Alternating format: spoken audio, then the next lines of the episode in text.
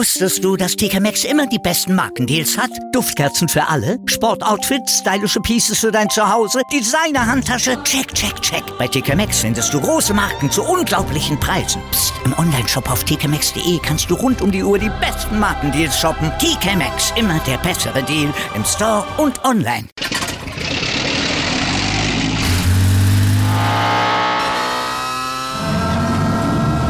Von 0 auf 100. Aral feiert 100 Jahre mit über 100.000 Gewinnen. Zum Beispiel ein Jahr frei tanken. Jetzt ein Dankeschön, rubbellos zu jedem Einkauf. Alle Infos auf aral.de. Aral, alles super. Welcome to the Sport Passion Podcast.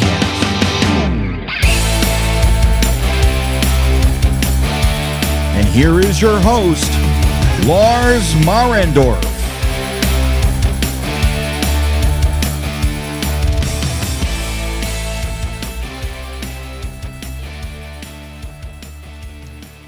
Hallo und herzlich willkommen zum Sport Passion Podcast. Endlich ist die Trade Deadline in der NHL vorbei und man kann sich so ein bisschen wieder darauf konzentrieren, was auf dem Eis passiert und die Kader stehen jetzt erst einmal für den Verlauf der Saison, aber es gab natürlich direkt vor der Trade Deadline noch jede Menge Aktivitäten und genau darum soll es in dieser Sendung heute gehen. Wie man wahrscheinlich auch hört, bin ich ziemlich angeschlagen. Deswegen gab es auch keine Folge direkt an der J-Deadline oder wie es bei Twitter auch schon vorgeschlagen wurde, einen kleinen Livestream. Das hatte ich ja auch schon mal probiert. Musste jetzt ein bisschen kürzer treten, auch um die Stimme zu schonen. Und äh, der Tee steht neben mir, der Kaffee steht neben mir. Also ich hoffe, ich kann mich hier durch die Sendung durcharbeiten. Kaffee ist dann auch gleich noch ein Stichwort. Bei mir coffee.com slash sportpassion, wenn ihr da einen Euro oder etwas mehr in die Kasse zahlen wollt, könnt ihr das gerne machen. Ja, aber wie gesagt, äh, leider war ich ein bisschen angeschlagen und musste erstmal eine Pause machen. Deswegen gab es jetzt direkt an der Trade Deadline keine Folge. Aber das ist vielleicht auch ganz gut so. Man konnte jetzt so ein bisschen die Trades auch analysieren, das Ganze sacken lassen. Und äh, es gab ja jede Menge Aktivitäten, auch nachdem ich die letzte Folge aufgenommen hatte. Und äh, der Schlusspunkt der letzten Aufnahme, das war da noch das Gerücht, dass äh, Jonathan Quick getauscht wurde von den Los Angeles Kings für Jonas Korpisalo und Vladislav Gavrikov. Zusammen mit einem Conditional Erstrunden-Pick und einem Drittrunden-Pick äh, ist Quick nach Columbus getauscht worden. Da bin ich schon kurz drauf eingegangen, auf den Deal. Im Grunde ist es so, wenn man ähm, sich das Ganze ähm, anschaut, ich habe ja auch schon was dazu gesagt, also Quick hatte ja lange Vertrag bei den Los Angeles Kings, sicherlich einer der Pfeiler der beiden Stanley Cup-Siege, ist ja auch einmal MVP geworden in den Playoffs, einer der jahrelang die Los Angeles Kings im Tor auf hohem Niveau abgesichert hat der allerdings jetzt auch die letzten Jahre auch verstärkt wieder abgebaut hat. Also die Saison ist es ja so, dass Phoenix Copley ja derjenige ist, dass der dort das Tor so ein bisschen absichert und eben nicht mehr Jonathan Quick oder andere. Und ähm, trotzdem ein bisschen überraschend, dass man so einen Franchise-Spieler abgibt, aber der hatte auch keine No-Trade-Protection. Und da muss man eben dann sagen, okay, Rob Blake, warum nicht? Wenn ich da noch einen Gegenwert bekomme, klar, es ist immer so ein bisschen sentimental, auch aus Fansicht, ist das eben ein Thema, wo man sagen muss, hey, um, ähm, möchte ich da meinen Franchise-Goalie bei einem anderen Team sehen? Ich nehme vorweg, bei Columbus, also hat man ihn nicht gesehen. Es wird vielleicht das eine oder andere Scherztrikot geben, wo Jonathan oder wo Quick hinten drauf steht bei den Blue Jackets. Aber da war der Name Programm, also der wurde direkt weitergeschickt. Aber äh, da kommen wir noch im Verlauf zu. Erstmal kurz nochmal der Deal, also Jonathan Quick zu den Blue Jackets. Ja, ist sicherlich für die einfach nur ein Punkt, wo sie Draftpicks haben wollten. Der war jetzt nicht derjenige, der da als Torhüter für die Zukunft geplant war, auch nicht als Veteran, der da jemanden anleiten soll. Um, da haben sie Mersch Lickens einen langjährigen Vertrag gegeben. Ob das so die richtige Entscheidung war, okay, kann man auch offen lassen. Und auf der Gegenseite ähm, Jonas Copisalo äh, hat einen auslaufenden Vertrag, ist jetzt bei den Los Angeles Kings mit dabei. Äh, wie gesagt, ähm, wenn man jetzt sagt, Phoenix Köppler hat sehr, sehr gute Zahlen, ja, ist aber auch nicht so der erfahrenste, obwohl er eben auch schon 31 Jahre alt ist. Auch so ein bisschen überraschend, dass der da reingerutscht ist. Ah, das Torhüter-Duo ist okay, es ist erstaunlich günstig, also die beiden zusammen, äh, Kopi Salo und äh, Phoenix Copley kosten 2,125 Millionen. Das ist bei manchen Teams nicht mal die Hälfte von dem, was der Backup verdient. Also da gibt es Mannschaften, wo selbst der Backup irgendwie 4 Millionen verdient. Also das ist schon sehr, sehr günstig. Äh, günstig ist nicht immer gut, aber äh, muss man schauen. Also viel ist ja bei den Los Angeles Kings dann auch vom Team abhängig, wie die dort spielen. Ja, ich glaube, dass es nicht so viele Torhüter gab auf dem Markt. Ähm, es gab einen Artikel bei The Athletic, wo darauf eingegangen wurde, dass natürlich ähm, Maker der bessere Torhüter gewesen wäre, den man hätte verpflichten können, dass statt Gavrikov äh, Jacob Chikrin der bessere Verteidiger gewesen wäre. Das ist richtig in beiden Fällen. Die Frage ist eben immer, was wird so als Team dafür bezahlen? Und die Los Angeles Kings waren offensichtlich nicht bereit, das zu bezahlen, was für Chikrin nötig war. Spoiler Alert, das kommt später auch noch der Gegenwert, den man für Jacob Chikrin zahlen musste. Und im Nachhinein gesehen kann ich schon verstehen, dass man sagt, naja, also wenn man sich anguckt, was dann Jacob Chikrin den Arizona Coyotes eingebracht hat, dann wären vielleicht die Los Angeles Kings durchaus in der Lage gewesen, mit ein, zwei Schrauben an dem Deal, den sie wohl angeboten hatten, den Arizona Coyotes, sich eben Chikrin und oder Waymelka zu angeln. Und da ist es schon so für mich, dass das, wenn man das vergleicht, sicherlich das bessere Paket gewesen wäre. Also da muss ich schon sagen, dass das so ist. Ähm, zumal man sagen muss, dass da ja noch äh, Karel Wellmaker zwei weitere Jahre Vertrag hat. Also auch da ist das Gehalt nicht so hoch, 2,725. Das ist jetzt mehr als die beiden Goalies zusammen. Ja, okay. Aber es ist jetzt auch kein exorbitantes Torhütergehalt. Und wenn du vorher einem Jonathan Quick 5,8 Millionen bezahlt hast und zahlst dann deinen beiden Torhütern zusammen immer noch irgendwie dreieinhalb Millionen und dann im nächsten Jahr, wenn der neue Vertrag von Copley da ist, zahlst du halt 4,3 oder was weiß ich, was das dann ist, ähm, dann ist es auch okay. Also das wäre für mich, ne, für Los Angeles auch kein Fehler gewesen. Also klar, verglichen mit einem Deal für Waymelka und Chikrin sind Corpi Salo und Gavrikov sicherlich schlechter. Trotzdem muss ich sagen, würde ich den Deal positiv für die Los Angeles Kings bewerten, weil sie zwei Schwachstellen zumindest mal absichern und verbessern.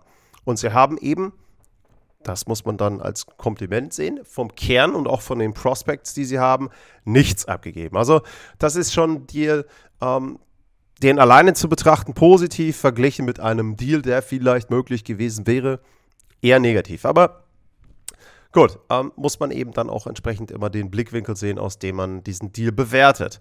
Das nächste Tauschgeschäft, was passiert ist, das beinhaltete die Colorado Avalanche, den Meister. Und die haben sich Lars Eller gesichert von den Washington Capitals. Und die geben dafür ab einen Zweitrunden-Pick nach Washington, gehen 2025 Zweitrunden-Pick. Und Lars Eller äh, verdient 3,4 irgendwas und davon behalten dann eben entsprechend die Washington Capitals noch etwas über eine Million, also 31% Salary retained. Ja, bei Lars Eller ist zu sagen, das ist ein Dritt- oder Viertreihen-Center, je nachdem, äh, wo man ihn in der Tiefe einsetzen kann und will.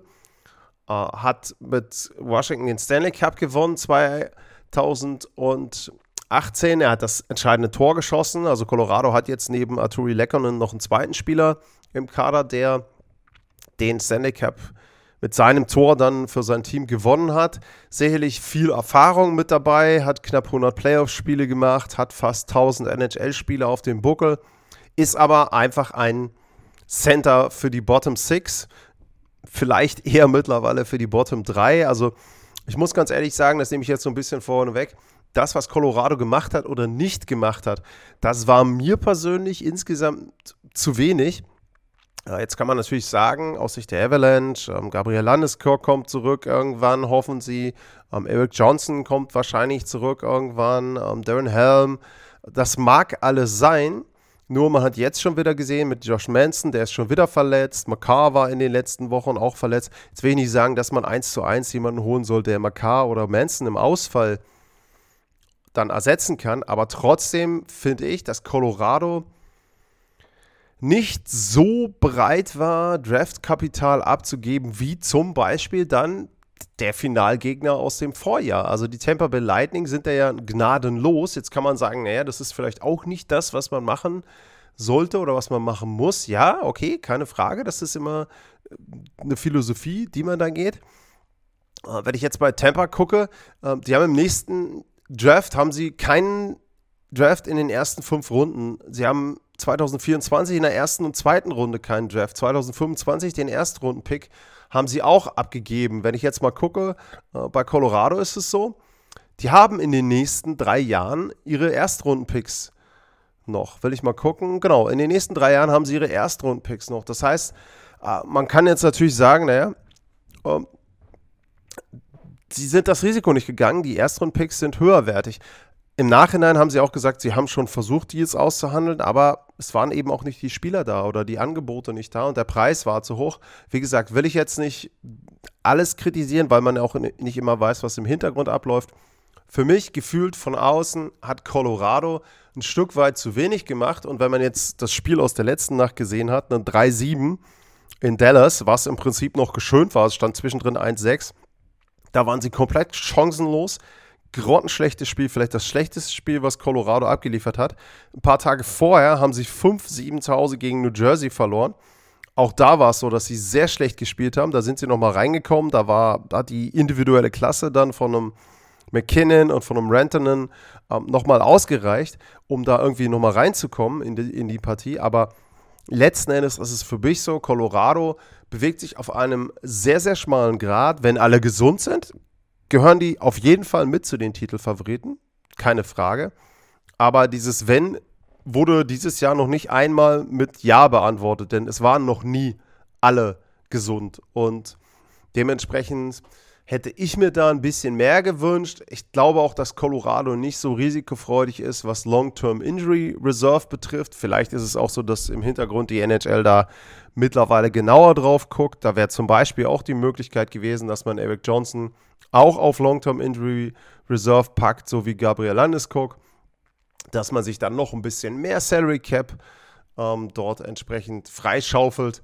Also ja, es wäre was möglich gewesen, meiner Meinung nach, wenn man einen der Erstrunden-Picks aus den nächsten drei Jahren hätte abgeben wollen. Das wollten sie nicht und dementsprechend ist Lars Eller die große Verpflichtung und ja, vielleicht braucht er noch ein bisschen, um sich da einzugewöhnen, aber die ersten beiden Spiele waren da nicht so super vielversprechend. Dann gab es einen Deal von den Detroit Red Wings. Die haben Philip Ronek abgegeben von, äh, für einen Erstrunden-Pick und einen Zweitrunden-Pick. Ähm, das eine ist ein Conditional Erstrunden-Pick, der kommt von den New York Islanders. Und daran sieht man schon, der Partner sind nicht die Islanders, sondern das sind die Vancouver Canucks gewesen. Und die bekommen neben Philip Ronek auch noch einen Viertrunden-Pick aus Detroit. So, jetzt kann man da ja erstmal sagen, es ist auch irgendwie schon ein bisschen ungewöhnlicher Deal, weil Ronek vom Alter her gar nicht so schlecht reinpasst in die Struktur bei den Detroit Red Wings. Der ist 25 Jahre alt. Nur ähm, äh, und er hat noch zwei Jahre, also dieses Jahr noch und nächstes Jahr auch noch Vertrag. Also es ist kein klassischer Rental-Player, sondern jemand, der ja irgendwo auch noch ähm, im nächsten Jahr dem Team Mehrwert hätte bringen können. Und er ist danach auch nochmal Restricted Free Agent. Also da hast du zumindest Kostensicherheit, grobe Kostensicherheit für die nächsten Jahre. Also das fand ich schon einen ungewöhnlichen Deal aus Sicht von Detroit. Auf der anderen Seite kannst du natürlich sagen, ja komm, äh, bei so einem Draft-Pick, wo mit ähm, Conor Bedard ein absoluter Franchise-Spieler mit dabei ist und wo auch andere noch dabei sind, die du bekommen kannst, die sehr, sehr gut sind, warum nicht einen weiteren Erstrunden-Pick? Also, das ist schon etwas, ja, kann man machen. Und aus Sicht von Vancouver muss ich echt sagen, den Deal verstehe ich nicht. Warum geben die diesen Erstrunden-Pick jetzt wieder ab? Genau da ist ja umgekehrt genau die gleiche Sichtweise wie in Detroit. Du hast jetzt Draft-Picks in einem Draft, der sehr tief besetzt ist, du hast die Chance auf einen Spieler, der dich sofort wieder auf eine ganz andere Ebene schieben würde als Team. Und diese Chance verkleinerst du dadurch, dass du einen Erstrunden-Pick abgibst. Mir ist schon klar, wenn die Islanders die Playoffs erreichen, dann ist das kein Lottery-Pick, aber die können die eben auch nicht erreichen und dann hast du einen Lottery-Pick. Und das, diese Chance darauf einfach so zu verschwenden, finde ich erstmal Quatsch. Dann hast du dir mit Ronick einen Spieler geholt. Ja, da könnte man jetzt sagen, das ist vielleicht jetzt ein Partner für die nächsten Jahre für Quinn Hughes. Aber er hat halt auch wieder Vertrag. Der Vertrag ist jetzt auch nicht so komplett ähm, niedrig. Und auch da ist halt wieder so, also Vancouver, ich verstehe nicht, was die machen. Die machen keinen richtigen Rebuild, die haben aber auch kein gutes Team, wo du sagen musst, naja, so wie zum Beispiel, wenn man jetzt Pittsburgh nimmt, wir versuchen halt, oder Washington, wir versuchen so lange, wie wir überhaupt noch ähm, wie wir überhaupt noch die Chance haben auf den Stanley Cup mit dem Kern, dann versuchen wir das zu gewinnen. Und Washington ist gutes Stichwort. Ich habe gar nichts dazu gesagt, dass sie Lars Eller abgegeben haben. Das nochmal zurückzukommen zum letzten Deal. Ich finde das gut, haben einen Zweitrunden-Pick für einen auslaufenden Vertrag. Genauso musst du das machen. Realisieren, dies Jahr, vielleicht erreichen wir die Playoffs, vielleicht auch nicht. Aber wenn wir sie erreichen, sind wir Kanonenfutter in der ersten Runde. Also komm, alles, wo wir irgendeinen Gegenwert kriegen, raus, Schlussverkauf bei uns, wir kriegen einen Zweitrunden-Pick für Lars Eller. Ja, super. Genau sowas hätte ich bei Vancouver auch erwartet. Nein, wird nicht gemacht. Da wird stattdessen wieder ein Spieler geholt, noch mit Vertrag, wo du auch wieder sagst, also Leute, irgendwie kein Konzept, keine Struktur. Ich weiß nicht, was Patrick Alvin da macht. Das ist für mich rätselhaft. Also Vancouver ist irgendwie, wirkt für mich wie der mit am schlechtesten geführte Verein in der NHL und uh, das wird mit jeder Transaktion irgendwie stranger. Also ganz, ganz komischer Verein. Nächste Tauschgeschäft. Die nächsten beiden, die beinhalten die Arizona Coyotes. Erstmal geben sie Shane Gostisbehere ab zu den Carolina Hurricanes. Dafür bekommen sie einen Drittrunden-Pick. Und ähm, bei Gostisbehere ist zu sagen, der hatte ja eine wirklich gute Phase. Anfangs bei den Philadelphia Flyers mal 17 Tore gemacht, mal 13 Tore gemacht. Und ja, ist dann so ein bisschen eingebrochen, ein bisschen runtergegangen, auch was die Leistung betrifft. Und er hatte dann nochmal zwei ganz solide Spielzeiten die letzten Jahre bei Arizona, sogar 51 Punkte in der Spielzeit 21-22, alle 82 Spiele da ähm, gemacht. 14 Tore dabei und auch jetzt in diesem Jahr, sage ich mal, für Arizona-Verhältnisse 10 Tore. Also das ist schon jemand, den kannst du im Powerplay als Quarterback benutzen und kannst du damit zustellen. Ähm, so richtig sicher bin ich mir nicht, ob er bei den Hurricanes jetzt super aufgehoben ist. Die haben ja mit Brent Burns schon jemanden, der im Powerplay auch sehr gut spielt. Also wird für Gostisbehere ja irgendwie nur noch die, die zweite Powerplay-Formation bleiben. Ähm, ja, auf der anderen Seite glaube ich, dass Carolina sicherlich was machen wollte. Es ist wahrscheinlich nicht der Deal, den sie irgendwie im Hinterkopf hatten. Ähm, vielleicht hätten sie gerne Jacob Chikrin gehabt, da kommen wir gleich zu. Aber anscheinend passte das da mit dem Gegenwert nicht. Also, ich sage jetzt mal, wenn ich dann eine Note geben würde, würde ich vielleicht sagen eine 3 Plus oder so für die Carolina Hurricanes, für ähm, für die äh, Arizona Coyotes würde ich solide sagen, eine 3. Du hast einen auslaufenden Vertrag in einen Gegenwert umgewandelt. Ob ein Drittrunden-Pick da ausreicht, ja, finde ich okay. Also ist ein Deal, der nicht groß für mich was verändert. Carolina hat einfach nochmal Tiefe bekommen in der Verteidigung. Vielleicht auch, wenn Burns mal ausfällt, nicht gut drauf ist, kann Gostisbehere ihn ein bisschen vertreten, aber an sich sonst ein, ein ganz, ganz solider Deal, aber nichts wirklich extrem bemerkenswertes. Und dann passierte aber etwas, worauf die NHL im Prinzip schon seit, ich glaube, anderthalb, zwei Jahren gewartet hat. Jacob Chikrin ist getauscht worden. Erstmal gut für ihn persönlich, dass er jetzt raus ist aus der Situation. Er wollte ja aus Arizona weg und ähm, jetzt hat es endlich geklappt. Und er ist gelandet bei den Ottawa Senators.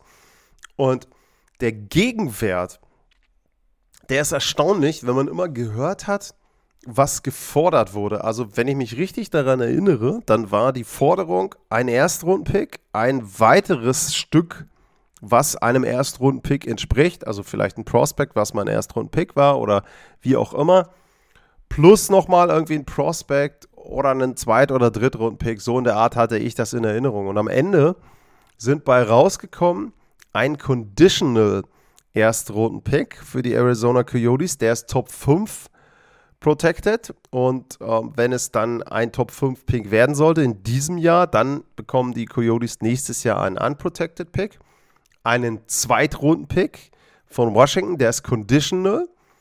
Und falls die Ottawa Senators das Eastern Conference Final erreichen sollten, was aus mehreren Gründen unwahrscheinlich ist, weil zum einen ist es noch nicht mal klar, ob sie überhaupt in die Playoffs kommen und zum zweiten ist der Weg dahin ins Eastern Conference Final sehr, sehr schwer, also sehr, sehr hypothetisch, aber wenn sie denn das Finale erreichen äh, sollten im Osten, dann wird es ein Erstrunden-Pick, aber der ist Top 10 protected und wenn dann wieder die Condition Top 10 eintrifft, dann wird es ein Erstrunden-Pick 2025. Also eher unwahrscheinlich, dass es ein zweiter Erstrunden-Pick wird.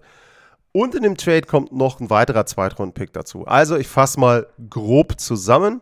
Erstrunden-Pick, Zweitrunden-Pick und noch ein Zweitrunden-Pick für Jacob Chikrin gehen zu den Arizona Coyotes. Gefühlt ist das wenig bis zu wenig dafür, wie lange die Coyotes irgendwie darauf bestanden haben, dass es ja doch mehr sein muss und wir tauschen nur, wenn dann unsere Bedingungen erfüllt wird, werden und ja, das wirkt hier jetzt irgendwie so, als, Bill, als ob Bill Armstrong dann irgendwann gesagt hat, komm Freunde, ich habe jetzt genug. Das sind ungefähr zwei Erstrunden-Picks, wenn denn irgendeiner der Conditions da zieht. Wir machen jetzt dieses Tauschgeschäft, dann ist endlich da Ruhe und ich brauche mich nicht mit dem Thema noch länger beschäftigen. Also das wirkt irgendwie für mich so, als ob man dann gesagt hat, komm, besser jetzt, Ende mit Schrecken, als dass das Thema noch die ganze Zeit weiter rumköchelt. Aber wichtiger, glaube ich, in dem Trade ist die Gegenseite, die Ottawa Senators. Und für die ist das wirklich ein richtig guter Deal. Sie bekommen einen Nummer 1 oder Top-Pair-Verteidiger mit Jacob Chikrin. Der ist 24 Jahre alt. Der hat über diese Saison hinaus noch zwei Jahre Vertrag für 4,6 Millionen. Also ein wirkliches Schnäppchen für einen Nummer 1 Verteidiger. Zusammen mit Thomas Chabot ein wirklich gutes Verteidigerpaar. Vielleicht bauen sie sie auch in die ersten beiden Reihen ein. Keine Frage, Artem Sup ist noch mit dabei. Also da haben sie wirklich gut schon, auch von der Altersstruktur her, die Spieler zusammen. Wenn man auch weiter guckt, Kachak ist 23, Chicken 24, The Brinket 25, du hast einen Tim Stütze mit 21. Ähm, wen hatte ich da noch vergessen? Er ist noch auf der, auf der um, ähm, Drake Patterson ist mit, mit 24 und so weiter. Also Shane Pinto, den hatte ich, genau. Der ist auch 22. Also äh, das ist doch super. Das sind wirklich Verträge, die passen für mich richtig gut zusammen. Ein Alter, eine Altersstruktur, die passt richtig gut zusammen. Also die Senators haben für mich damit einen wirklich guten Deal gelandet und sich da richtig verbessert. Und wie gesagt, wenn ich diesen Gegenwert sehe, da muss ich dann ehrlich sagen, da bin ich ein bisschen verwundert, dass da nicht wirklich irgendeiner oder irgendeines der besseren Teams in irgendeiner Form ein Paket geschnürt hat und gesagt hat, komm, Freunde, also ganz ehrlich, wenn der uns das Geld kostet, warum denn nicht? Also da hätte man schon erwarten können, dass da vielleicht irgendein Contender sagt, ja, dann kriegen wir das irgendwie hin unterm Salary Cap und bauen uns das Ganze zurecht und Jacob Chikrin gehört mit zu uns. Also da war ich schon sehr verwundert, dass er dann in Ottawa gelandet ist. Da passt er aber sehr gut hin. Also keine Frage. Für die ein guter Deal. Ähm, dann gehe ich drüber weg. Buffalo, Drittrunden-Pick für Eric Portillo von den Los Angeles Kings. Ja, herzlichen Glückwunsch. Ähm, nächste Trade. Ähm, Teddy Blüger geht zu den Vegas Golden Knights für äh, Peter DeLiebe Baratora, HL-Spieler und ein Drittrunden-Pick von den Pittsburgh Penguins. Auch kein Deal, finde ich, wo man jetzt in irgendeiner Form ähm, groß drüber nachdenken muss. Also, äh, ja, weiß ich nicht, ähm, ob das irgendwas äh, verändert für die Vegas Golden Knights. Teddy Blüger, ich gucke mal gerade nach, was hat er für Statistiken? Hat jetzt 45 Spiele in Pittsburgh gemacht. Zwei Tore, acht Vorlagen. Ähm, pff, ja, ist einfach ein Death-Player für die dritte, vierte, vier, eher für die vierte Reihe bei den Vegas Golden Knights. Ähm, Center und ähm, sobald die anderen vorne wieder gesund sind, Nolan Patrick, Mark Stone oder wer auch immer dann da kommt irgendwie, ähm, ja, wird er, glaube ich, nicht spielen, aber ist halt eine weitere Möglichkeit. Ist jetzt kein Deal, wo ich sage, muss man groß äh, drüber reden. Dann gab es aber äh, Wladislav Namestnikov geht zu den San Jose Sharks. 50% des Gehaltes bleiben bei den Tampa Bay Lightning und die bekommen dafür Michael Michael A. Simont. Sagt mir persönlich erstmal gar nichts, würde man sagen, Michael A. Simont ähm, ist ein Right Wing Center, hat 20 Spiele gemacht äh, dieses Jahr für die San Jose Sharks, 19 Spiele für die Winnipeg Jets und jetzt dann eins für die Tampa Bay Lightning. Ähm, ist auch ein Death Piece, würde ich jetzt nicht groß drauf eingehen. Ähm, Namestnikov ist für die Sharks sicherlich sinnvoll, ist ein sehr flexibel einsetzbarer Spieler, kann beide Flügel spielen, kann Center spielen. Ähm, ist jemand, der viel Erfahrung hat in der NHL, über 600 Spiele. Aber wie gesagt, die San Jose Sharks, da geht es eher darum, halbwegs konkurrenzfähig zu bleiben und nicht komplett auseinanderzufallen. Ansonsten ähm, ist das auch kein Deal, der jetzt irgendeinen Einfluss, glaube ich, auf die Playoffs oder etwas anderes in der NHL hat.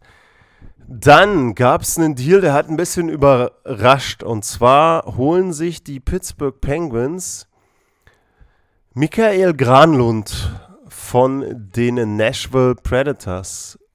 Und da überrascht mich zum einen, dass der volle Cap-Hit bei den Pittsburgh Penguins landet. Also da hätte ich irgendwie erwartet, dass man da noch aushandelt, dass dort äh, ja irgendwie was übernommen wird äh, vom Capit, aber dem ist nicht so. Und äh, sie hatten ja Kasperi Kapanen äh, per Waiver Draft dann äh, ja, rausgeschickt. Also der wurde dann von Seattle äh, gepickt. Was Seattle oder was St. Louis? Ähm, einmal kurz nachgucken. Das ist das, wenn man das nicht direkt vorbereitet hat. Da gucke ich jetzt einmal schnell nach. So, hat Seattle den geholt oder war es St. Louis? Wenn ich jetzt das richtig sehe, war es dann St. Louis mit Kasperi Kapanen. Ich habe es nur gesehen, weil die gegen Seattle gespielt haben. Ich glaube, so ähnlich war es. Aber jetzt gucke ich auch mal richtig nach. Tut mir jetzt leid, wenn ihr jetzt quasi online zuhören müsst.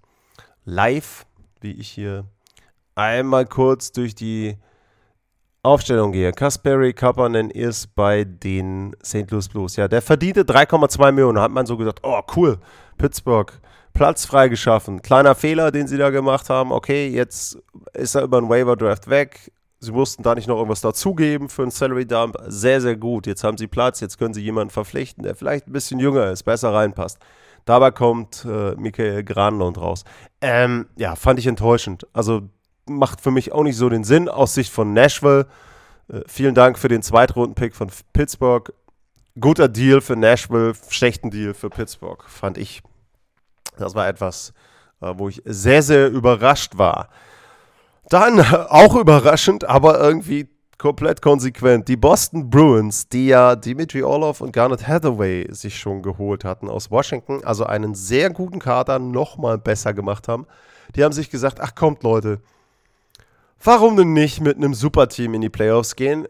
Wir holen uns noch einen Spieler, der richtig gut reinpasst. Tyler Bertuzzi kommt zu den Boston Bruins von den Detroit Red Wings. Hälfte des Gehaltes behalten die Detroit Red Wings. Die bekommen dafür einen Top 10 Protected Erstrunden-Pick von den Boston Bruins. Und das ist für mich übrigens so ein bisschen, wenn man das jetzt vergleicht, was Boston da gemacht hat mit dem, was Colorado gemacht hat. Sie haben sich Orloff geholt, Hathaway geholt und jetzt Bertuzzi. Sie haben dafür zwei Erstrunden-Picks abgegeben, unter anderem und haben sich dafür eben richtig verstärkt. Jetzt, klar, also Colorado hat im letzten Jahr viel gemacht vor der Trade Deadline, gar keine Frage. Aber das ist halt für mich so ein bisschen der Unterschied. In diesem Jahr machen sie es eben nicht. Kann man sehen, wird ja auch dann äh, zu bewerten sein, wenn man am Ende das Resultat hat. Aber das ist für mich im Moment der Unterschied. Boston hat gesagt, komm, wir gehen all in, wir haben so einen guten Kader, wir wissen nicht, wann wir wieder so gesund sind, wie wir es im Moment sind. Anfang der Saison sah es ja auch noch anders aus.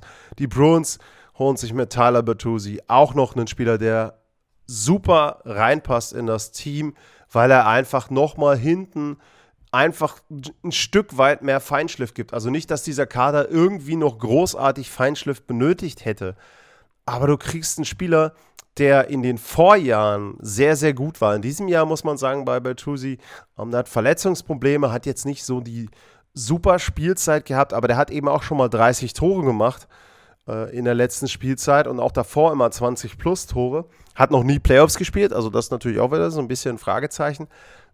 Aber trotzdem ist auch ein Spieler, der kann dir wirklich viel geben, flexibel, passt richtig gut rein in die Boston Bruins. Guter Deal für die Bruins und da eben auch wieder ein guter Deal für die Detroit Red Wings. Du kriegst einen Erstrunden-Pick, du kriegst noch einen Viertrunden-Pick dafür. Also finde ich echt gut aus Sicht für mich von beiden Teams.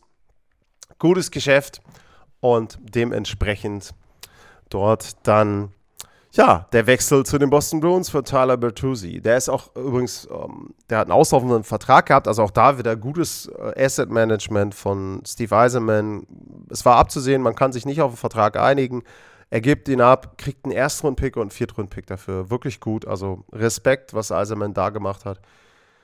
Sehr, sehr guter Deal für beide Seiten. Die Arizona Coyotes holen sich äh, Jakob Voracek. Der passt richtig, richtig gut rein in die Historie bei den Arizona Coyotes.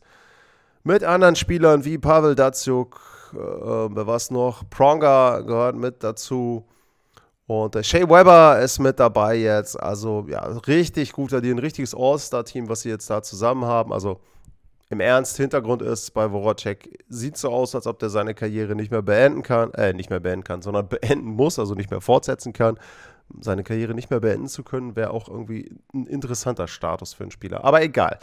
Ähm, Voracek geht also zu den Arizona Coyotes und letzten Endes geht sein Cap-Hit zu den Coyotes. Und äh, da ist es dann eben so, die wollen den Salary Cap Floor erreichen. Jetzt gucke ich mal gerade, was muss man ihm denn überhaupt noch an Gehalt bezahlen? Der Cap Hit sind 8,25 Millionen in diesem Jahr und im nächsten Jahr. In diesem Jahr müssen sie ihm statt 8,2 6,25 bezahlen, also irgendwas, was da übrig bleibt für den Rest der Saison, muss dann Arizona übernehmen.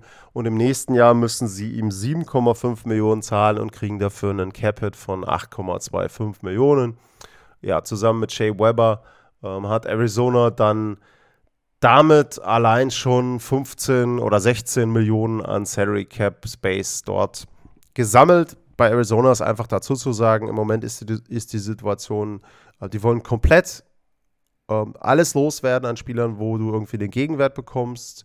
Ähm, nur die Spieler behalten, die halbwegs mit reinpassen, also Clayton Keller zum Beispiel. Und dann wollen sie echt versuchen, in den nächsten zwei, drei Jahren sehr, sehr gut zu draften, dann eine wirklich gute Basis zu haben. Und wenn sie dann irgendwann vielleicht mal eine neue Arena haben, dann kann es sein, dass sie dann richtig durchstarten und da eben dann auch mit kostengünstigen jungen Spielern ein sehr gutes Team haben. Muss man abwarten, ob diese Philosophie dann am Ende zum Erfolg führt. Im Moment ist es einfach so. Und in dem Fall dann eben ja, da ein Deal, wo sie nur irgendwie auf den Salary Cap Floor kommen wollen und sie bekommen Voracek einen Sechs-Runden-Pick und geben äh, John Gillies ab, AHL-Spieler, zu den Columbus Blue Jackets. Dann geht es aber weiter. Interessanter Deal, weil er der zweite Teil ist von dem Trade, mit dem wir begonnen haben heute. Jonathan Quick ist eine Legende bei den Columbus Blue Jackets, hat aber da nicht ein Spiel gemacht, denn er wird von den Blue Jackets weitergeschickt zu den Vegas Golden Knights für Michael Hutchinson und einen Siebtrunden-Pick.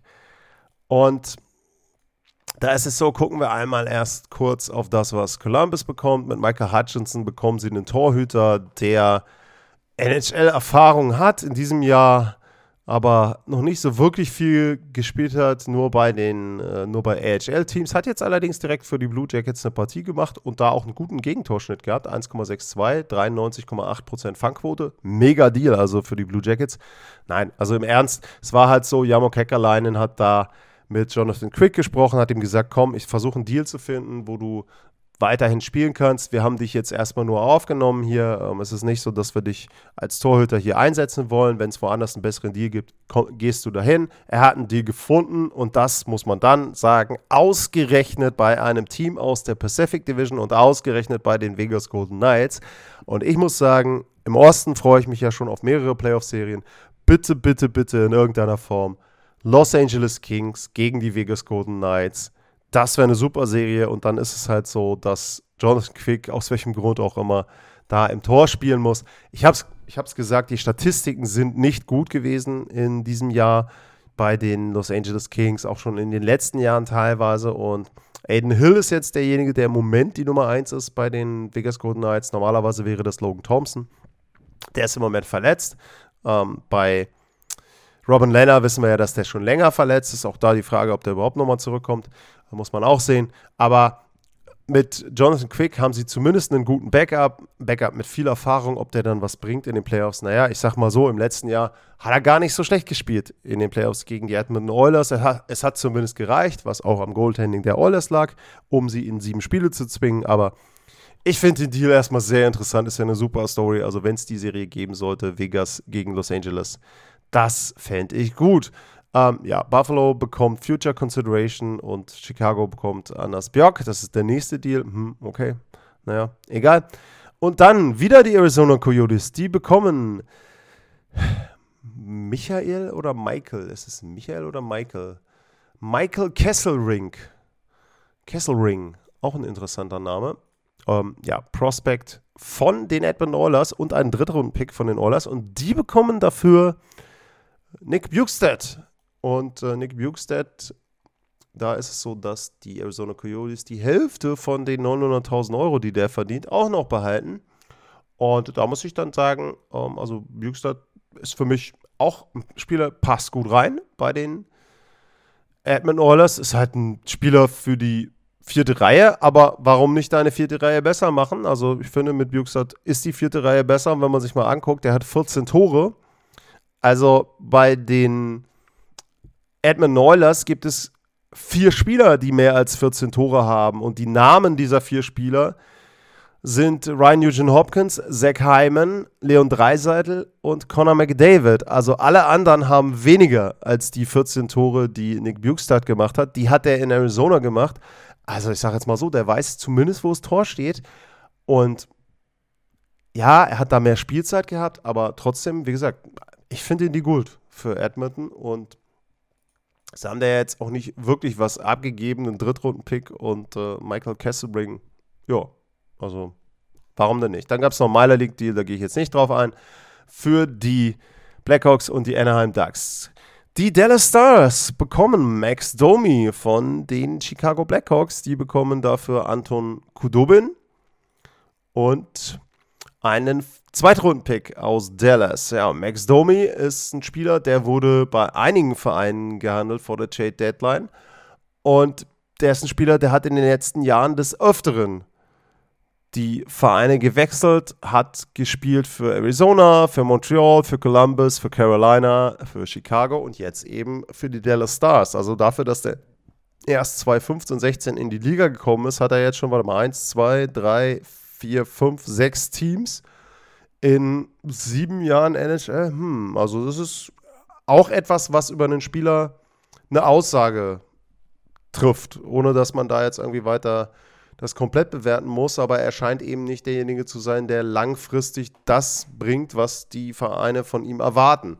Wenn man aber in Dallas einfach nur einen Spieler erwartet, der auch da wieder ein bisschen mehr Tiefe gibt, der vielleicht für einen Tor gut ist und der zum Beispiel in der zweiten Reihe einfach mal ein bisschen Verantwortung übernimmt auf der Center-Position, aber nicht komplett alleine die Reihe tragen muss, dann ist es auch so, dass man damit einen guten Gegenwert hat. Und wenn man auch da guckt, er hat jetzt schon in der zweiten Reihe, verglichen mit seinen Mitspielern Mason Marchment und Tyler Sagan, mehr Tore als die beiden. Also das ist eben auch etwas, wo man sagen muss, warum denn nicht?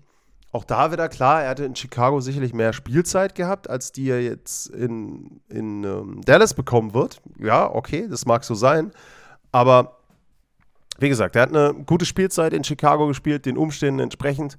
Und ich glaube einfach, dass auch das ein Deal ist, der für Dallas Vorteile hat. Er hat jetzt gestern schon gespielt gegen die Colorado Avalanche. Er ist auch ein Spieler, der dann unbequem ist, der vielleicht ein bisschen für Unruhe sorgt, nicht so ganz wie der Papa, aber kann trotzdem eben auch jemand sein, der einem auf die Nerven geht. Und ich finde, für einen Zweitrunden-Pick und Anton Kudobin hast du da nicht so viel falsch gemacht aus Sicht der Dallas Stars. Die St. Louis Blues bekommen Jakob Vrana von den Detroit Red Wings für Dylan McLaughlin und einen Siebtrunden-Pick. Bei Vrana ist dazu zu sagen, der war ja im NHL und NHLPA Assistant Programm, also ähm, was auch immer er da hatte, er hat da Hilfe bekommen. Hoffentlich ähm, hat ihm das auch so weit geholfen, wie das möglich ist. Der hatte schon mal über 20 Tore, 24 und 25 erzielt bei den Washington Capitals. War eigentlich da ein, ein guter Deft Forward. Aber irgendwas hat da nicht gepasst in Washington. Bei Detroit hat man gedacht, er kommt da gut rein, kann da auch irgendwie äh, vielleicht so ein, äh, ja, ein bisschen, bisschen mehr zeigen dann, wenn er ein bisschen mehr Spielzeit hat als in Washington. Aber er hat sich da überhaupt gar nicht durchsetzen können. Und ähm, jetzt bei den St. Louis Blues ist das für mich vielleicht auch so ein bisschen ein, ja, so ein, so ein Reclamation, äh, Redemption-Projekt. Also einfach jemand, wo man sagt, hey komm, das ist irgendwie eine Wette auf die Zukunft, wenn es klappt, gar nicht schlecht. Und es ist auch so, dass die Detroit Red Wings die Hälfte des Gehaltes übernehmen, des Gehaltes übernehmen und äh, dementsprechend ähm, für 2,625 Millionen einen 27-Jährigen, der vielleicht 20 bis 30 Tore machen kann, Warum denn nicht? Wie gesagt, man muss abwarten, ob er dieses Potenzial irgendwann wieder abrufen kann. Aber erstmal fand ich das Tauschgeschäft aus Sicht der Blues gut und bei Detroit hat es halt einfach nicht gepasst. Und auch da muss man dann eben sagen, dann hat Steve Eiserman da das erkannt und hat dafür einen Gegenwert reingeholt. Auch das ist für mich in Ordnung. Die New Jersey Devils bekommen Curtis Lazar von den Vancouver Canucks. Vancouver bekommt dafür einen Viertrunden-Pick kein Mega-Deal, aber auch wieder sinnvoll. Ähm, auch da wieder jemand, der Tiefe bringen kann bei den New Jersey Devils. Ähm, Lazar ist jetzt einer, der hat jetzt nie zweistellige Tore gemacht. Also ist jetzt keiner, von dem du viel erwarten darfst an, an offensiver Produktion, aber trotzdem jemand, der. Du hast einfach eine weitere Möglichkeit in deinen äh, Bottom Six und dementsprechend ist das einfach ein Ergänzungsspieler für die New Jersey Devils. Und ja, sie haben mit Timo Meyer ihren großen Trade schon gemacht. Also das war eher so nochmal, okay, komm, eine kleine Sicherheit, falls wir Verletzte haben, falls wir irgendwie mal was durchwürfeln müssen. Finde ich für einen Viertrunden-Pick in Ordnung. Äh, Brandon Lemieux geht äh, zu den Philadelphia Flyers und die bekommen dazu noch einen Fünftrunden-Pick und Zach McEwen geht zu den Los Angeles Kings. Ist jetzt für mich nichts, wo ich irgendwie groß drüber reden muss. Äh, Lemieux ist für mich ein sehr ekeliger Spieler, jemand, der auch oft Grenzen überschreitet. Also, ähm, ja, da wie, also ist jemand, den, den muss ich nicht unbedingt in meinem Team drin haben. Und ähm, bei Zach McEwen, ja, ist jetzt auch keiner, der viele gute Szenen hatte bisher in der NHL. Also auch eher jemand äh, für die Prospect-Reihe, so ungefähr für die Bottom 3. Ähm, also ja, kein Deal, über den man länger redet, habe ich eigentlich schon äh, zu lange drüber geredet. Dann gab es ein Drei-Team-Tauschgeschäft. Die San Jose Sharks bekommen Arvid Henriksson, beziehungsweise die Rechte an Arvid Henriksson von Montreal und einen Siebt- und Fünf-Runden-Pick von den Pittsburgh Penguins. Die Montreal Canadiens bekommen Nick Bonino von den Sharks, Tony Sund, jedenfalls die Rechte an Tony Sund, und einen Fünftrunden-Pick von den Sharks. Und die Pittsburgh Penguins bekommen Nick Bonino von den Montreal Canadiens für die Hälfte des Gehaltes, also für knapp über eine Million. Millionen für ein, über eine Million. Ja, Nick Bonino ist einer, der hat mit den Pittsburgh Penguins schon zweimal den Stanley Cup gewonnen. Also jemand, den sie kennen, hat über 100 Playoff-Spiele, sehr, sehr viel Erfahrung und der Deal ist okay. Ist jetzt auch wieder jemand für die Bottom Six, also der da ähm, in irgendeiner Form noch so ein bisschen mit ergänzt. Auch da wieder ein bisschen Vertrautheit hat mit dem Team, mit dem Coach, mit den Mitspielern. Ah, ja, aber ansonsten kein Mega-Deal. Also damit sind die Pittsburgh Penguins nicht extrem besser geworden. Und für die anderen Teams, ja, wurde ein bisschen was mitgenommen. Ähm, ansonsten ist das einfach ein, ein Ergänzungsstil für die Penguins. Dann die San Jose Sharks geben Vladislav Nemestnikov weiter für einen Viertrunden-Pick an die Winnipeg Jets. Finde ich für die Sharks gut, haben da ein gutes Asset-Management gemacht, gute Draft-Picks geholt. Und für die Winnipeg Jets ist es so, sie bekommen einen Spieler, der auch ein bisschen Playoff-Erfahrung hat, der auch wieder die unteren sechs ergänzt. Wie gesagt, vielseitig einsetzbar. Also da jemand, wo man sagen kann, ähm, den kannst du auf Flügel, auf Center einsetzen. Und ob er jetzt in der dritten oder vierten Reihe spielt, muss man sehen. Für 1,25 Millionen nichts, wo du irgendwas falsch machen kannst. Der ist im Sommer vertragsfrei. Das heißt, ähm, du hast dich auch nicht lange gebunden. Ein guter Deal für beide Seiten, finde ich. Winnipeg hat sich ein bisschen besser gemacht. Auch da kann man sagen, wenn man zum Beispiel auch Pittsburgh nimmt, Winnipeg nimmt, das sind auch Teams, wo man sich vielleicht fragen muss, bei den Pittsburgh Penguins ist das Management an sich irgendwie schlecht gewesen. Ich habe es ja gesagt, also äh, für Granlund 5 Millionen auszugeben, aber vorher Kapanen für 3, also die 3,2 Millionen dann von der Payroll zu nehmen. Es macht irgendwie nicht so richtig Sinn. Bonino, ja, ist ein netter Deal, aber auch nicht so dolle. Ähm, Namestnikov verbessert die Jets, aber war das alles, was möglich war? Weiß ich nicht. Also da wäre auch mehr drin gewesen. Ähm, ja, komisch, komische ähm, Trade Deadline von Pittsburgh und auch von Winnipeg vielleicht nicht ganz das, was man hätte erwarten können, wenn man berücksichtigt, dass der Westen ja im Moment scheinbar offen ist. Also es gibt kein Überteam im Westen. Ich habe gesagt, wenn Colorado gesund ist, aber das ist für mich ein riesen, riesen Fragezeichen. Die waren noch nie gesund in der Saison. Und da hätte ich schon erwartet, dass das eine oder andere Team ein bisschen mehr macht. Vegas musst du auch sagen, sind nicht gesund. Edmonton hat viel Gutes gemacht, aber ich werde hier nicht zu früh Bilanz ziehen. Wir wollten ja auf die Deals eingehen. Ähm, da hat mir Winnipeg bisher ein bisschen wenig gemacht. Die Buffalo Sabres, die haben einen guten Deal gemacht. John Greenway für einen Zweit- und Fünftrunden-Pick von den Minnesota Wild losgeeist. Jetzt kann man natürlich sagen, naja, John Greenway, ähm, wenn man sich die Statistiken anguckt, äh, der hat jetzt zweimal zweistellig Tore gemacht, aber in diesem Jahr hat er bisher zwei Tore in 45 Spielen. Dafür ist er nicht in Buffalo. Ähm, da gab es übrigens von äh, Jörn Kreuzer eine Frage bei Instagram oder eine, eine Bitte. Ja, ich werde darauf eingehen, wie die Offensive der Buffalo Sabres oder warum die Offensive der Buffalo Sabres so gut ist, kann ich in den nächsten Wochen machen. Ist ja jetzt auch nach der Trade Deadline immer, Trade Deadline immer so ein bisschen Platz dafür, um dann da auch auf solche Themen einzugehen. Das mache ich. Ähm, an dieser Stelle aber dann nochmal zu Jordan Greenway. Der muss eben in Buffalo keine Tore erzielen. Der ist dafür da, eine eklige Rolle zu spielen, dem Gegner auf die Nerven zu gehen, körperlich da zu sein, Checks, Vorchecking, eine gute dritte oder vierte Reihe da mitzugestalten, nichts anderes und dafür passt er gut rein und es ist für mich auch ein gutes Zeichen, dass man der jungen Mannschaft jetzt sagt, pass mal auf Leute, ihr spielt wirklich gut, wir wollen die Playoffs erreichen und wir geben euch einen Spieler mit, der dafür helfen kann und der uns auch in den Playoffs unbequemer für die Gegner macht. Finde ich ein gutes Zeichen. Zweitrunden-Pick und ein Fünftrunden-Pick für den Spieler ist für mich auch wieder gut für die Minnesota Wild. Ist, ja, man kann darüber diskutieren, ist es zu teuer. Letzten Endes, du hast den Deal jetzt gemacht, finde ich okay.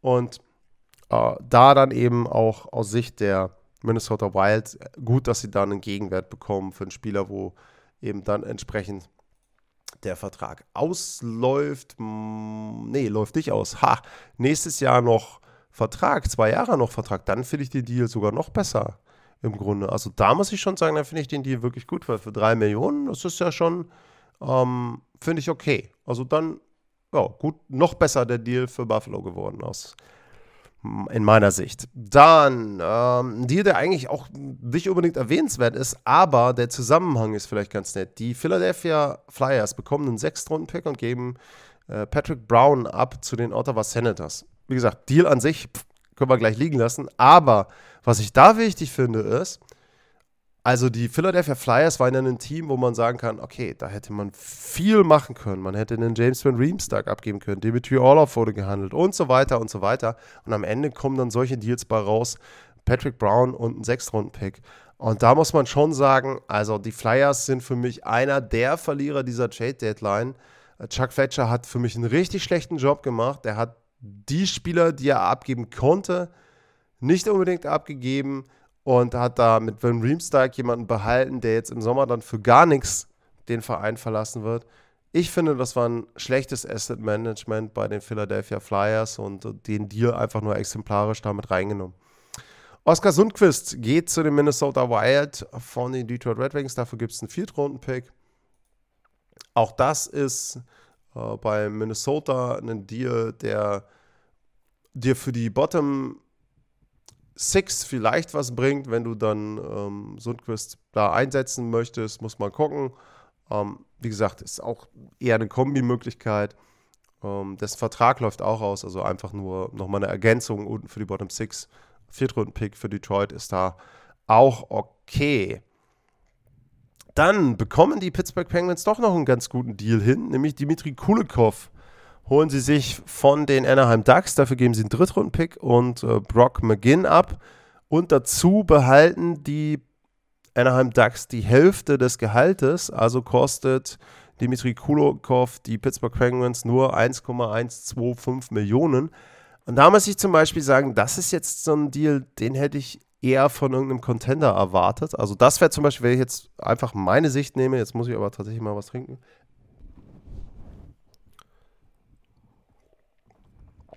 Also das wäre was gewesen, wo zum Beispiel Colorado, finde ich, sich gut hätte verstärken können. Ähm, du hast einen defensiven Verteidiger, der dir einfach nochmal auch ein bisschen Sicherheit gibt, falls jemand ausfällt. Ähm, ja, finde ich, hätte man nicht so viel mit falsch machen können. Aber gut, ähm, letzten Endes für Pittsburgh finde ich den Deal dann wiederum ganz gut. Und ja, da kann ich dann eben keinen Vorwurf Herrn Hextall machen. Dann gibt es meiner Deals. Ähm, eins, zwei, da würde ich jetzt einfach mal drüber weggehen. Was gibt es noch? Welchen Deal sollten wir uns noch angucken? Ein bemerkenswertes Tauschgeschäft. Und zwar die Brüder Richie, Brett und Nick wechseln den Verein. Und zwar geht Nick zusammen mit Troy Stecker von den Arizona Coyotes zu den Calgary Flames und die Arizona Coyotes bekommen dafür Brett Ritchie und Connor McKee.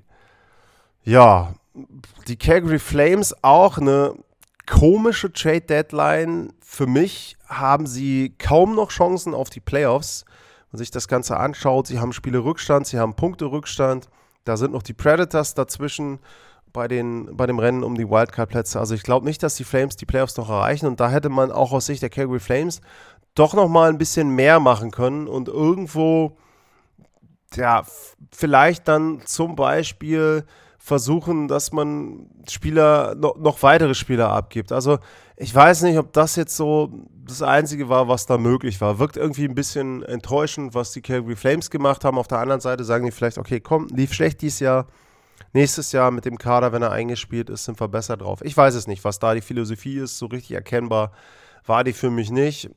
Arizona ja, gibt einfach ein bisschen Gehalt ab. Keine wirkliche Verbesserung keine, Pros äh, keine Prospects, keine Draftpicks mit dazu bekommen. Ja, kann ich auch nicht so viel zu sagen zu dem Deal. Und dann das letzte Tauschgeschäft, das kam tatsächlich raus nach Ablauf der Trade Deadline. Wie funktioniert das Ganze? Man muss bis, in dem Fall war es dann deutscher Zeit, meine ich, 20 Uhr 59, 59 Sekunden, also ich glaube, es war 15 Uhr Ortszeit in den USA, mussten bei der NHL die Bedingungen, die Rahmenbedingungen des Trades eingehen. Das heißt aber nicht, dass der dann offiziell irgendwo verkündet wird oder dass einer der Insider den schon hatte. Das kann dann eben in den Folgeminuten passieren, weil wenn du kurz vor der Chat Deadline etwas aushandelst, hast du natürlich was anderes zu tun, als jetzt irgendwie Elliot Friedman kurz noch eine Textnachricht zu schreiben und zu sagen, hier komm, wir tauschen den und den zu, ähm, zu dem Team für das und das. Ne? Also das erklärt, warum diese Deals eben dann manchmal noch nach der Trade Deadline reintriggern. Die wurden vorher abgeschickt zur NHL, werden dann langsam abgearbeitet und dann offiziell bekannt gegeben.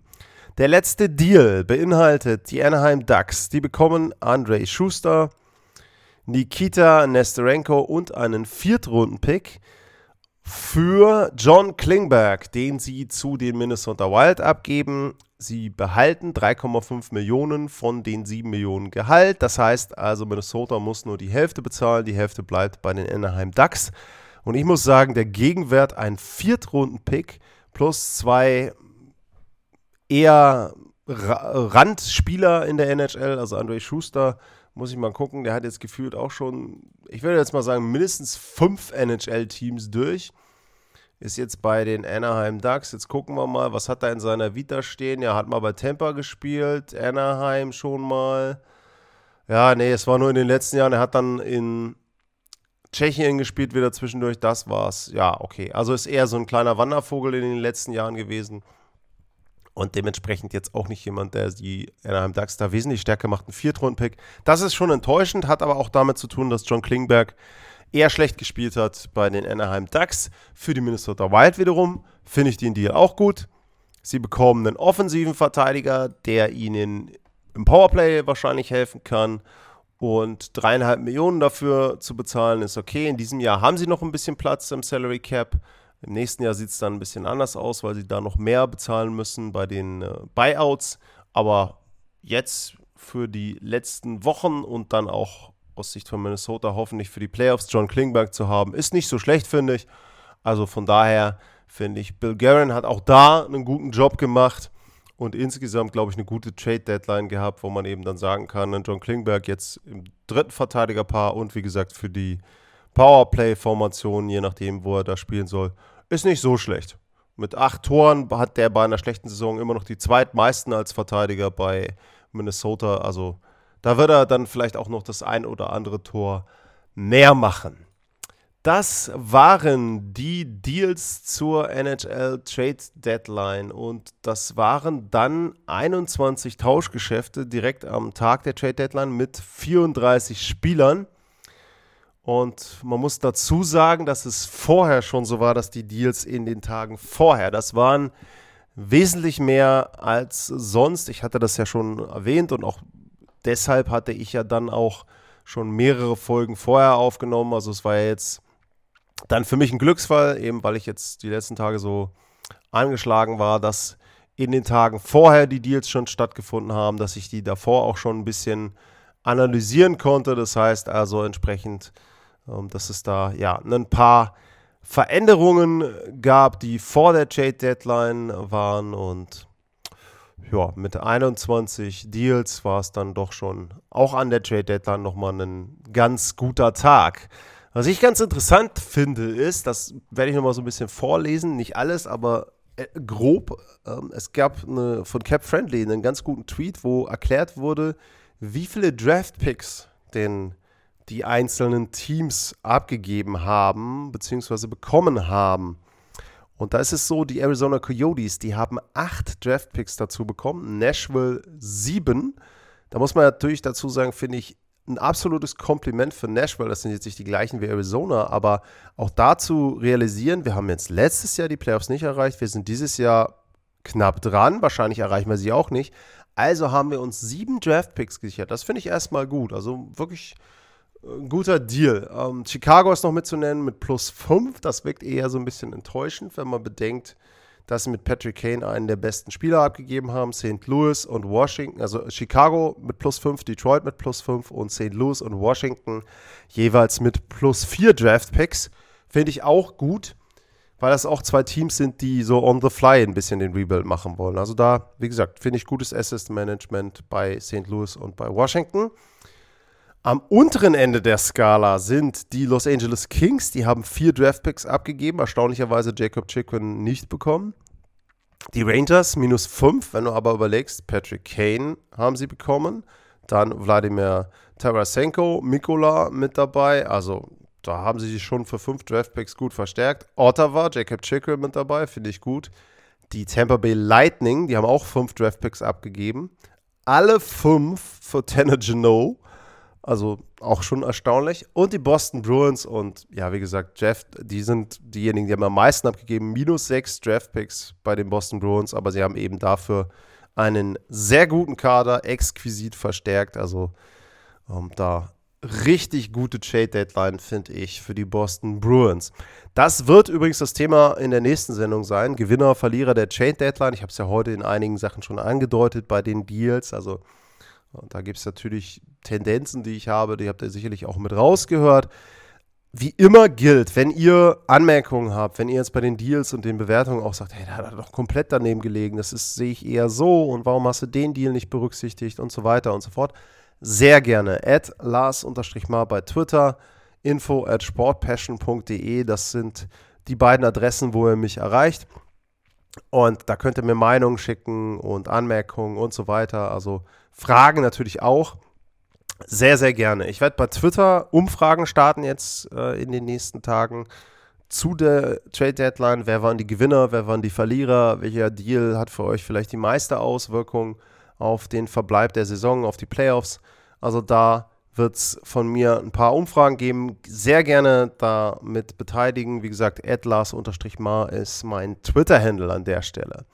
Ansonsten gilt wie immer, Vielen Dank fürs Zuhören. Bleibt gesund, nicht so wie ich. Also äh, seht zu, dass ihr da komplett gesund bleibt und dann bis zum nächsten Mal und tschüss.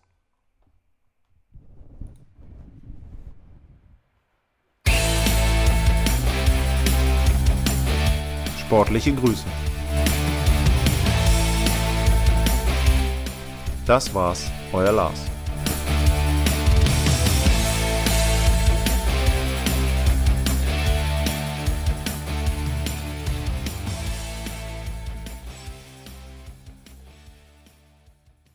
Wieder live von Ihrem Toyota-Partner mit diesem Leasing-Auftakt. Der neue Toyota Jahreshybrid. Ab 179 Euro im Monat. Ohne Anzahlung. Seine Sicherheitsassistenten laufen mit. Und ja, ab ins Netz mit voller Konnektivität. Auch am Start die Toyota Team Deutschland Sondermodelle. Ohne Anzahlung geht's in die nächste Runde. Jetzt los sprinten zu Ihrem Toyota-Partner. Wusstest du, dass TK Maxx immer die besten Markendeals hat? Duftkerzen für alle, Sportoutfits, stylische Pieces für dein Zuhause, Designer-Handtasche, check, check, check. Bei TK Maxx findest du große Marken zu unglaublichen Preisen. Psst. im Onlineshop auf tkmaxx.de kannst du rund um die Uhr die besten Markendeals shoppen. TK immer der bessere Deal im Store und online.